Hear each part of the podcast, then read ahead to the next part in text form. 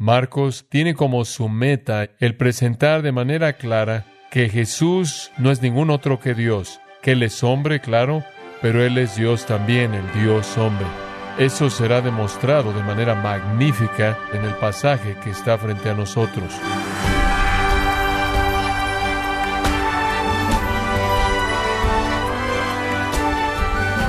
Qué gozo nos da su compañía en gracia a vosotros con el pastor John MacArthur.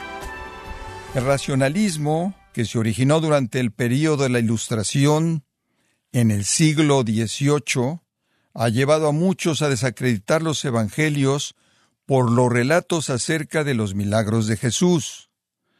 Pero, ¿qué tan importante es ver estos actos inexplicables como milagros divinos? El día de hoy, el pastor John MacArthur, en la voz del pastor Luis Contreras, contestará esta pregunta en la serie Jesús sobre todo, en gracia a vosotros. Jesús siempre operó en base a una agenda divina, una cita divina. El descanso quizás era algo marginal para él. No obstante, al final de un día largo, muy largo, era bueno subirse a la barca para ir al otro lado y quizás tener un descanso de unas cuantas horas. Entonces, el versículo 36 y despidiendo a la multitud, y recuerde que aquí está en una barca ya, enseñando, porque dice que lo llevaron junto con él en la barca. Esa barca quizás le pertenecía a Pedro o a Juan, o a Andrés o a Jacobo, uno de esos pescadores, y se lo llevaron así como estaba, lo cual indica que él no fue a ningún lugar. Él no se fue a cambiar, no fue a comer, simplemente se lo llevaron como él estaba y se dirigieron al agua, y después otras barcas estuvieron con él. La palabra barca, por cierto, ployon, no le dice nada acerca del tamaño de la barca, es una palabra muy genérica, no dice si era una barca grande o pequeña, pero sabemos que era una barca relativamente pequeña porque era el tipo de barcas que se usaban para pescar ahí en el mar de Galilea, en donde eran barcas relativamente pequeñas. En el último mes quizás lo vio, descubrieron uno de ellos que pudieron sacar de la parte de abajo del lago y en cierta manera tienen la estructura de esa barca que todavía permanece y de lo que puedo ver a partir de lo que se ve, podría haber tenido suficiente espacio como para que estuvieran 15 a 20 personas de manera cómoda. Bueno, eso no iba a transportar a todos los apóstoles y a todos los discípulos que estaban siguiéndolo, entonces subieron otras barcas. El resto de la gente que tenía una barca y era un seguidor de Jesús se unió y usted tenía esta pequeña flotilla que estaba cruzando la parte norte del mar de Galilea, dirigiéndose al otro lado. Otras barcas estaban con él. Lucas nos dice que estaban navegando. Y Lucas usa un verbo muy específico, el verbo espleo, y significa navegar, no el la uno, lo cual significa remar. Usted rema cuando no hay viento. Usted navega cuando hay viento. Entonces era una situación ideal. El agua estaba calmada, estaban navegando, esas barcas tenían la capacidad de que pudieran remar, tenían remos, pero también tenían un mástil y una vela, y cuando venía la brisa, navegaban con la vela. Salieron de la costa y estaban navegando con una brisa gentil en las aguas calmadas, allí en el atardecer, siendo empujadas hacia esa costa este. Y ahí van. En este punto revisamos lo que dice Lucas y Lucas dice, conforme la barca comenzó a navegar, Jesús se quedó dormido. Se quedó dormido. Marcos 4:38 nos dice que él estaba durmiendo sobre un cabezal. Literalmente, la almohada contiene la palabra, esa palabra para cabezal contiene la palabra kefale, la cual es la palabra para cabeza, algo en lo que usted coloca su cabeza. Entonces, ese era el tipo de almohada que era, era una almohada para su cabeza, algún tipo de almohada que los marineros usaban cuando necesitaban acostarse y descansar un poco. Entonces él se acostó en la barca y se quedó inmediatamente dormido. Este es un retrato hermoso del Jesús verdaderamente humano, quien está agotado, está cansado. Él es el que creó el agua, Él es el que creó el cielo, Él es el que creó la madera con la que se hizo la barca. Él inclusive creó el sueño y Él ahora emplea estas cosas para su propio beneficio. Y se queda dormido en la barca y atrás de él vienen todos aquellos que eran seguidores de él. Resulta que no todos son seguidores verdaderos. Algunos de ellos son tierra pedregosa, algunos de ellos son tierra con arbustos, como vimos en la parábola antes en el capítulo, porque Juan 6:66, que viene después, dice que muchos de sus discípulos ya no andaban con él. Entonces no todos van a ser reales, pero por lo menos ahora lo están siguiendo. Y esto es lo que llamamos la calma antes de la tormenta. Un retrato hermoso de Cristo, totalmente agotado y dormido en un lugar cómodo. Bueno, la calma antes de la tormenta lleva la calma durante la tormenta, porque la tormenta comienza según el versículo 37, pero se levantó una gran tempestad de viento y echaba las olas en la barca de tal manera que ya se anegaba. Una gran tempestad de viento. Gran tempestad es un término para un huracán. Estamos hablando de un viento enorme. Podríamos estar hablando de un viento de unos 100 kilómetros por hora. La palabra para viento es simplemente eso. ¿Qué tipo de viento era? Un tipo de viento muy fuerte, un viento que podría ser clasificado como un huracán. Es lenguaje muy descriptivo, lenguaje muy fuerte. Y Lucas dice que descendió en el lago Catabaíno. Descendió sobre el lago, simplemente descendió rápidamente por las colinas. El lenguaje es muy, muy fuerte. Los mejores cálculos colocan probablemente esto en el invierno del año 29 después de Cristo. Esta será la temporada de los vientos peores, el aire frío descendiendo de manera furiosa por las colinas, adquiriendo velocidad conforme descendía, chocando con el aire caliente en la parte de abajo del lago, creando una turbulencia violenta que comenzó a agitar el agua, convirtiéndola en espuma y olas muy, muy altas. Y debido a que el lago es tan pequeño, una vez que esas olas azotaron la costa, simplemente explotaban de regreso y volvían a chocar y de nuevo y de nuevo y de nuevo, produciendo una tormenta. Todos ellos estaban familiarizados con las tormentas en el lago. Ellos vivían alrededor del lago y ahora estaban en una que estaba arriba de ellos. Aquí había una tormenta ordenada por Dios. Podemos asumir que estos fueron vientos especialmente escogidos para cumplir con este milagro, para colocar a nuestro Señor en la posición de demostrar que Él de hecho es el que controla su creación. Esto debe ser una lección. ¿Qué es lo que debe enseñar? Observa el versículo 40. ¿Por qué estáis amedrentados? ¿Cómo es que no tenéis fe? Esta es una lección de fe. Esta es una lección de fe. El punto aquí es que nuestro Señor quiere enseñarle a sus discípulos que pueden confiar en Él en las circunstancias más amenazadoras. Ahora, Mateo, en su relato, en Mateo 8, este relato se repite en Mateo 8 y Lucas 8, como también aquí en Marcos 4.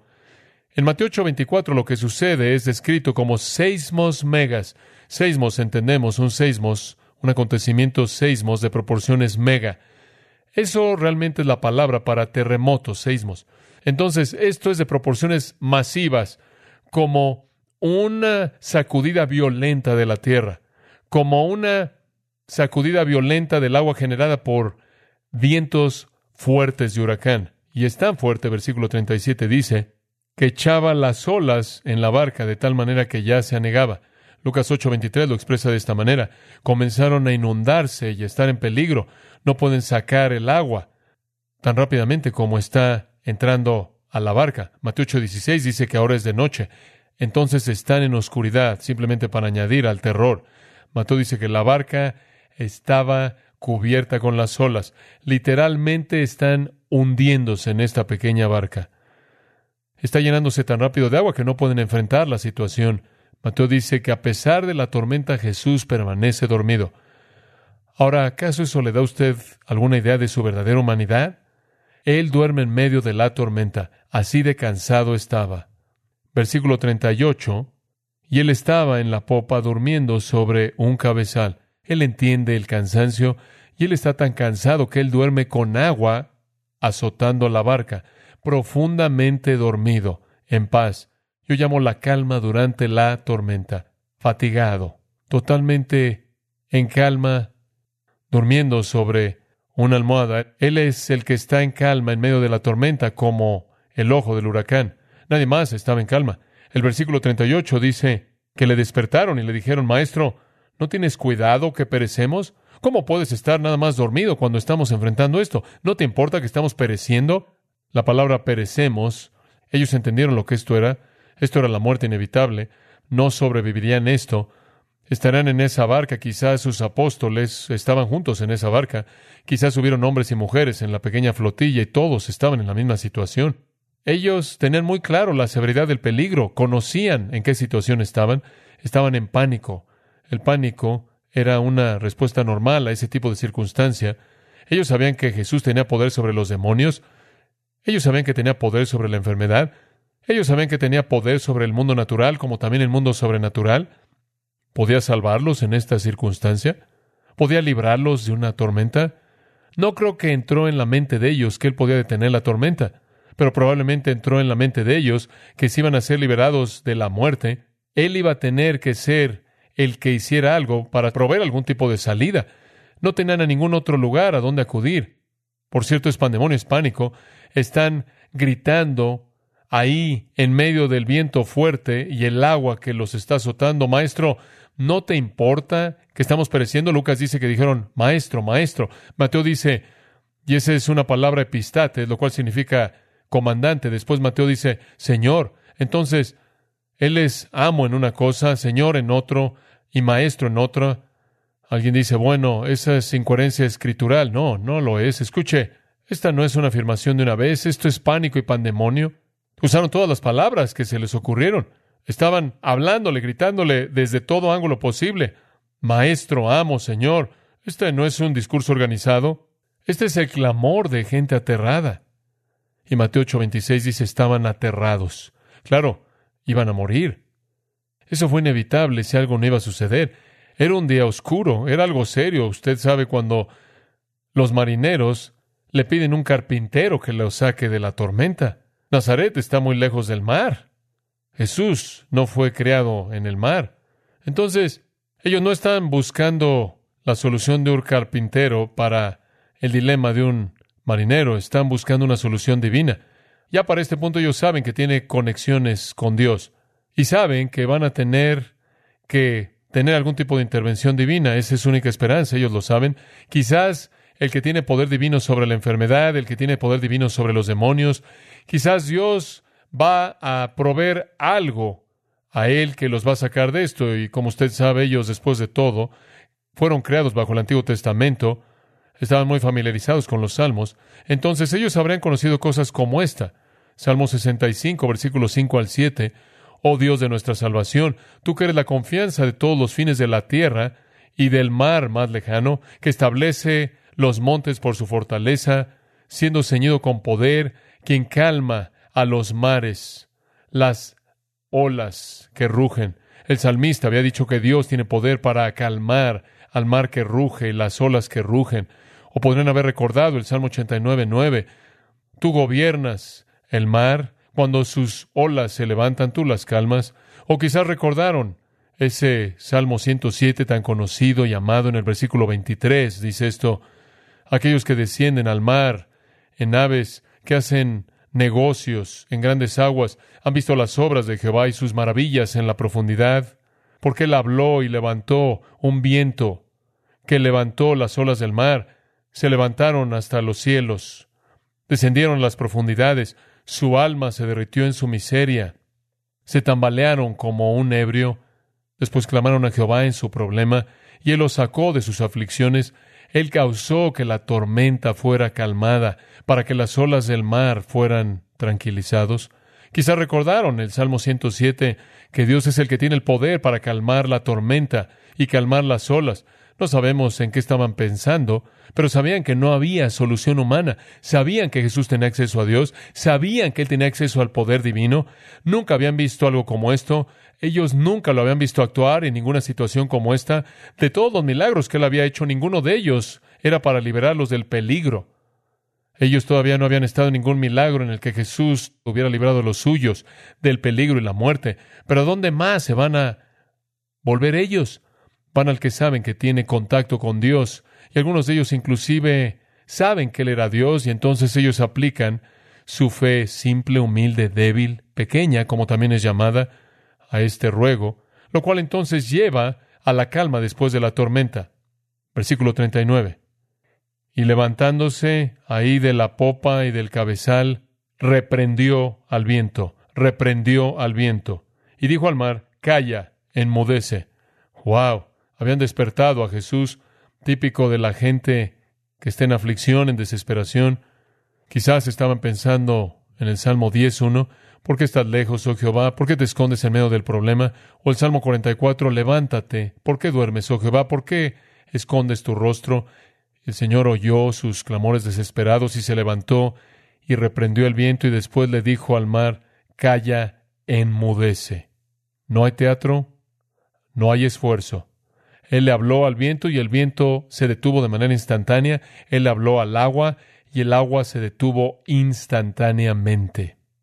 El agua y el viento reconocieron la voz de su Creador. Así como Él le diría a la muerte que liberara a Lázaro. Él le dice al viento y a las olas que obedezcan su voluntad. Ambos se detuvieron. Marcos dice que se hizo grande bonanza Grande es megale, mega, algo mega es grande. Megale es la calma más grande, la bonanza o calma más grande. El agua entero estaba tan tranquilo como un pequeño charco. El viento se detuvo inmediatamente y las olas se aplanaron. Eso no habría sucedido si el viento se hubiera detenido. Las olas todavía tendrían que haber llegado a la costa y haber chocado y haber rebotado de regreso. Eso se hubiera llevado a cabo mucho tiempo después de que los vientos se detuvieron, pero él detuvo los vientos y al mismo tiempo detuvo el agua simplemente al hablar. Estos hombres habían visto los vientos subir y habían visto el agua agitada y habían visto los vientos calmarse y el agua habría continuado asentándose lentamente, pero aquí el viento y el agua se detiene y hay una calma perfecta, suprema. El poder sobrenatural de Jesús es tal que con una palabra, millones de caballos de fuerza, de fuerza en el viento, son detenidos. Millones de litros de agua son detenidos y llevados una calma total. ¿Y qué es lo que Marco nos está diciendo con esto? Que estamos viendo al Creador aquí. Este es el Hijo de Dios. Él es el Hijo de Dios, como lo probó su nacimiento, como lo probó su victoria sobre Satanás, lo probó su enseñanza, lo probó su poder milagroso y probado mediante su control tremendo de la creación. Sí, Él puede producir la nueva creación. Sí, Él puede restaurar la tierra a características como las del Edén. Sí, Él puede hacer que el desierto florezca como una rosa. Sí, Él puede abrir un río en Jerusalén que fluya al desierto y lo convierte en un huerto. Sí, Él puede cambiar la naturaleza de tal manera que el león se acueste con el cordero y que un niño pueda jugar en el foso de la serpiente. Sí, Él tiene el poder sobre su creación para cambiar la duración de la vida, para que en el reino alguien que muera morirá a los cien y muera como un infante. Sí, Él tiene ese poder. Él tiene poder completo sobre la naturaleza y Él la controla, Él la creó, Él la sustenta y Él la va a recrear en el reino milenario en el futuro y un día Él la va a eliminar al destruirla, en donde Él la va a derretir con calor ardiente. Él va a hacer que mediante una explosión atómica sea destruida la creación actual y sea reemplazada por nuevos cielos y nueva tierra. Simplemente anhelaría que la gente de nuestro mundo, que cree que puede controlar el futuro del planeta, entendiera lo que la Biblia dice. No están a cargo del planeta, ninguno de ellos lo está, y no lo están a nivel colectivo, y no van a hacer que este planeta dure por una milésima de segundo de tiempo más de lo que el Creador ha diseñado que este planeta dure. No tiene nada que ver con él.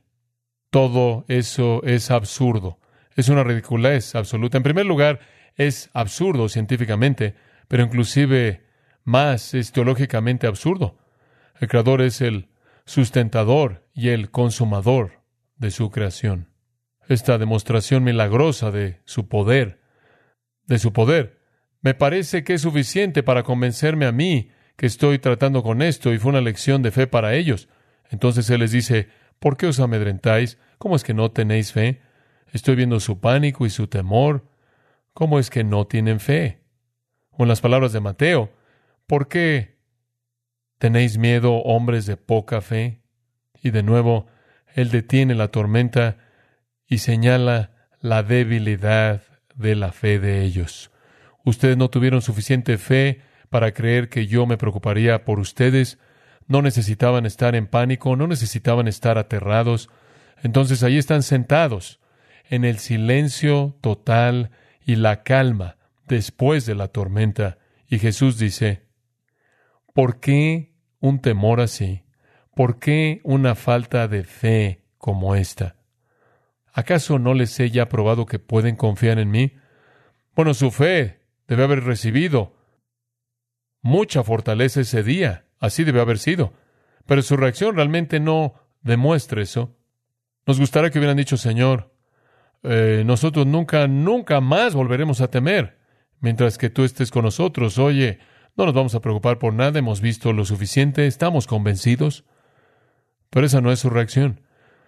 Su reacción es predecible. Versículo 41. El último punto. Este es la tormenta después de la calma. Entonces temieron con gran temor. Por favor, note versículo 40 que tuvieron miedo durante la tormenta, ahora temieron con gran temor. ¿Por qué? Bueno, lo que es peor que tener una tormenta fuera de su barca es tener a Dios en la barca de usted. Eso produce suficiente pánico para usted. Ellos sabían con qué estaban tratando. El Dios viviente estaba en su barca, el creador, el controlador de su creación, el terror los sacudió. Estaban en pánico. ¿Se acuerda usted en otra ocasión en el mar cuando Pedro no pudo pescar? Lucas 5, y Jesús dijo, intenta de este lado de la barca. Y Pedro aventó su red ahí, y tenían tantos peces que no los podía subir a la barca. ¿Y cuál fue la respuesta de Pedro? Señor, apártate de mí, que soy pecador. ¿Qué tipo de reacción es esa? Esa es la reacción de alguien que sabe que el Creador controla todos los animales vivos, todos los peces en el mar, y van a donde Él les dice que vayan. Eso es aterrador, porque si usted ve a Dios, entonces Dios lo ve a usted. Usted ve su gloria, Él ve el pecado de usted. Esa es una respuesta muy normal a lo largo de las Escrituras. Abraham, Génesis 18, 27, tuvo la misma reacción. Una especie de pánico inmediato cuando él tuvo un encuentro con Dios y se dio cuenta del tipo de hombre que era. Y Manoa, el padre de Sansón, llegó a casa y le dijo a su esposa, vamos a morir, escribe el testamento. Se acabó. Y ella dijo, ¿por qué? Vi a Jehová y si yo lo vi, él me vio a mí. Y si él me vio, estamos muertos. Job tuvo la misma experiencia. Isaías, Isaías 6:5, pronunció una maldición sobre sí mismo. Soy hombre de labios inmundos. Él se maldijo a sí mismo. Ezequiel tuvo la misma experiencia en la visión del capítulo 1. Daniel tuvo la misma experiencia en el capítulo 10. Juan el apóstol, en Apocalipsis 1, cuando él vio la primera visión de Cristo, dice que él cayó como muerto. Es algo aterrador reconocer que usted está en la presencia de Dios. La presencia de Dios. No había otra explicación. Ellos sabían que esto era sobrenatural. Y se decían el uno al otro, ¿quién es este? Que aún el viento y el mar le obedecen. Esa es una pregunta retórica. No necesita tener una respuesta. Marcos ni siquiera da una respuesta. ¿De dónde es esta persona? No es de por aquí. Esta es una persona extranjera. Esta es una persona extranjera de otro lugar. Con ese tipo de poder y claro, la implicación es que ellos estaban hablando de uno que había venido del cielo.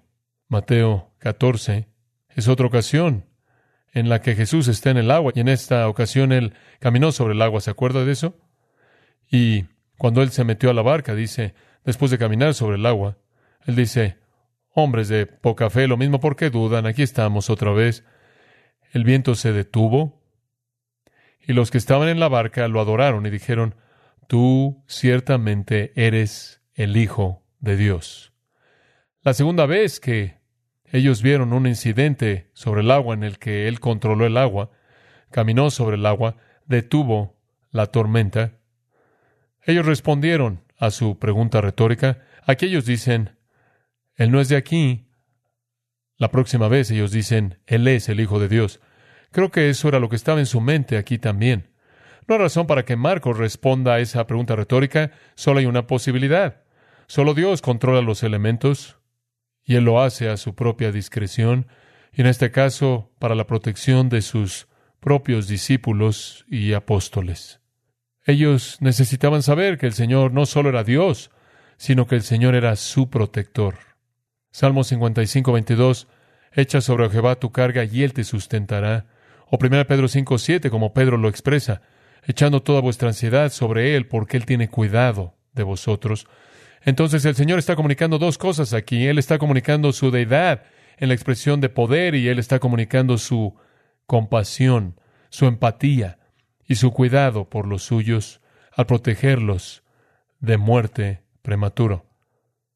¿Acaso eso significa que los cristianos no mueren? No.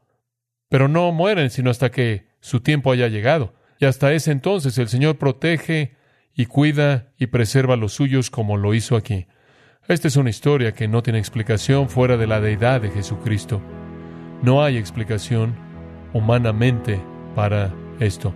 Inclusive si usted pudiera sugerir que el viento se detuvo por sí mismo, no hay explicación para que el agua se calmara de manera inmediata. Y si ellos pensaran que era una coincidencia, nunca habrían respondido en terror porque ellos sabían que ahí estaba presente el poder divino, le habrían sugerido que esta era una persona divina no alguien que era ahí de donde ellos vivían. Y ellos también dijeron, el viento y el mar le obedecen, lo cual significa que al detener el viento y al detener el agua estaba conectado directamente con sus palabras. Bueno, fue un viaje interesante para llegar al otro lado, y fue igual de interesante cuando llegaron, como veremos la próxima vez.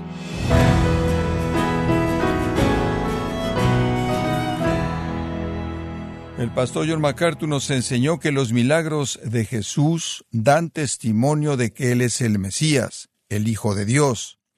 Nos encontramos en la serie Jesús sobre todo, aquí en gracia a vosotros. Estimado oyente, quiero recomendarle el libro Jesús y los Evangelios, el cual contiene sermones del pastor John MacArthur acerca de Jesús, su vida y su ministerio. Adquiéralo en la página de gracia.org o en su librería cristiana más cercana. Y también quiero recordarle que puede descargar los sermones de esta serie Jesús sobre todo, así como también los que ha escuchado en días, semanas o meses anteriores, animándole a leer artículos relevantes en nuestra sección de blogs, ambos en gracia.org. Si tiene alguna pregunta o desea conocer más de nuestro ministerio, como son todos los libros del pastor John MacArthur en español, o los sermones en CD que también usted puede adquirir, escríbanos y por favor mencione la estación de radio por medio de la cual usted nos escucha en gracia a vosotros. Es importante conocer no solo el país y ciudad de donde usted nos escucha, sino también la radio. Para quienes contactan nuestro ministerio por primera vez, pueden solicitar una copia del mensaje de promoción sin costo alguno, un mensaje por oyente únicamente. Si usted vive en los Estados Unidos o Puerto Rico, escríbanos a Gracia Vosotros, P.O. Box 4000, Panorama City, California 91412 o puede escribirnos a través del siguiente correo electrónico radio arroba Esto ha sido todo y en nombre de John MacArthur y del personal de este organismo, queremos darle las gracias por su tiempo y sintonía, invitándole para que nos acompañe en la próxima edición y juntos desatar la verdad de Dios un versículo a la vez, aquí en Gracia a Vosotros.